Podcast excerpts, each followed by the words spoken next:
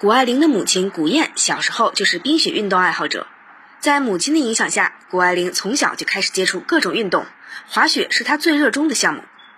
二零一三年夏天，九岁的谷爱凌随母亲回到北京过暑假，为了能让女儿在假期中不间断滑雪训练，谷燕经人介绍结识了北京南山滑雪场董事长卢健一家。卢健的夫人谷爱凌的好友徐一宁告诉记者：“嗯，我先生有一天就很兴奋的回来，他说我发现了一个好苗子，但是没有想到后来见了面，的确是艾琳，真的是一个特别可爱、聪明，然后有礼有礼貌的一个精灵古怪的一个小女生。”卢健的学生同样是谷爱凌好友的崔叶成说道：“当时的印象呢，就是一个古灵精怪、特别可爱、特别调皮、特别又又特别有礼貌的一个小女生，嗯。”然后滑雪滑的也还不错啊，但是真的说实话，当时没觉得有一天他会变成一个像现在这样，好像是一个国际巨星一样的感觉。怎么说呢？我当时我当时我师傅我记得他说过这么一句话，他说艾琳这个女孩很有天分，很有灵气啊，将来一定会会有成就啊。然后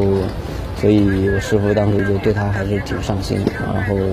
也有手把手的教他。此后，每年假期回到国内，谷爱凌总是泡在滑雪场里练习各种动作。徐一宁告诉记者：“那时候就是他夏天回来，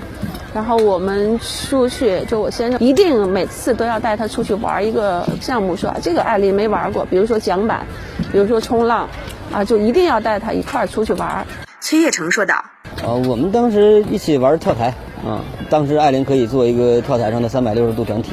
然后一起玩猫跳，每次回来都会发现她的技术上又有进步，啊，进步的很大。等她一五年到南山来的时候，就她的很多动作，我已经发现哦，这已经变成一个神级一样的动作，大神了。我只能仰望。以前在他小的时候，第一次见的时候，我觉得他做那些动作，如果我想做，我觉得我尝试一下，也也许也能做得出来。但是后来他再回来，我就做不出来了。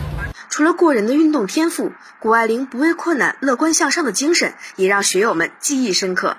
崔叶成告诉记者：“那一次就是南山的自由式双板公开赛，就是在这条雪道上。因为那个时候他刚刚回国第二天，所以时差还没倒过来。然后呢，上这个道具的时候就摔了一下，摔了一下，然后肩膀磕在那个道具上了，然后就锁骨骨折了。问他疼不疼，他说很疼，但是也没有哭，也没有闹，然后也没有埋怨任何人。他说是我自己失误了。但是后来因为受伤，所以他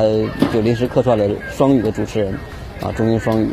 在朋友们看来，谷爱凌能取得现在的运动成绩，又被斯坦福大学录取，不仅仅靠天赋，更是她持之以恒、刻苦勤奋、严格自律的结果。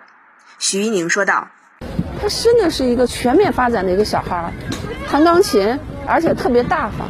然后她妈妈说，大家吃完饭说谁都不用动，艾琳收拾，就艾琳会把我们所有的盘盘那什么碗呀、刀叉呀，她全收了，然后最后桌子上弄得干干净净。”给我印象冲击就是非常大，而且特别自律。就是他收拾完之后，他就开始马上去写作业。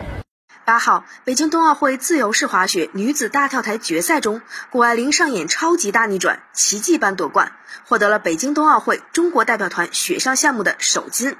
崔叶成告诉记者：“我是希望艾琳能够快快乐乐的参赛，按她的初衷，滑雪对她来说不是一个负担，而是一件享受的事儿。”然后呢？等她比赛结束，如果她从闭环出来，我们有机会，我要请她吃北京烤鸭啊，这是她最爱的。新华社记者李德新、王普、王修南，北京报道。